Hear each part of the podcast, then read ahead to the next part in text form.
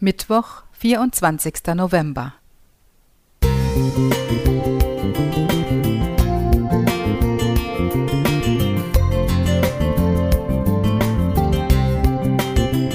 Ein kleiner Lichtblick für den Tag.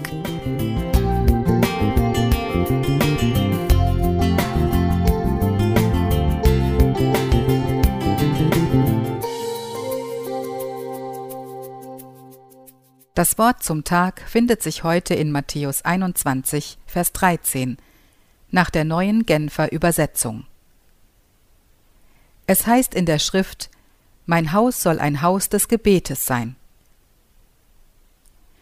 Während seines Lebens auf dieser Erde besuchte Jesus wiederholt den Tempel in Jerusalem.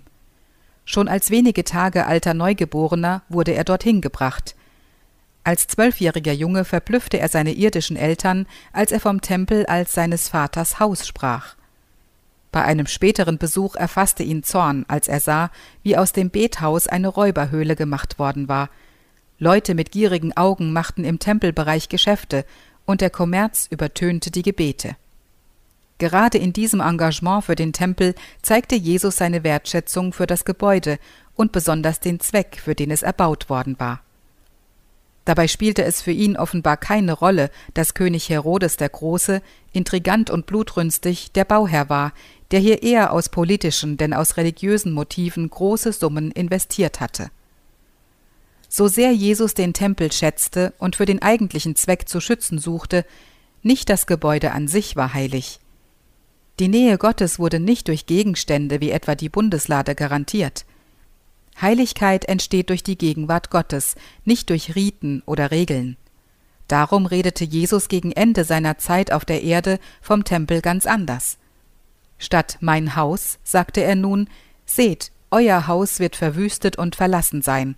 Matthäus 23, Vers 38, neue evangelistische Übersetzung. Vor kurzem noch hatte er für den Status als Bethaus gekämpft, jetzt ist es nur noch euer Haus. Die Gegenwart Gottes ist gewichen, obwohl äußerlich alles noch so war wie zuvor. Was bedeutet das für uns heute? Weder Räume noch Gegenstände an sich sind heilig. Heiligkeit ist da, wo Gott gegenwärtig ist.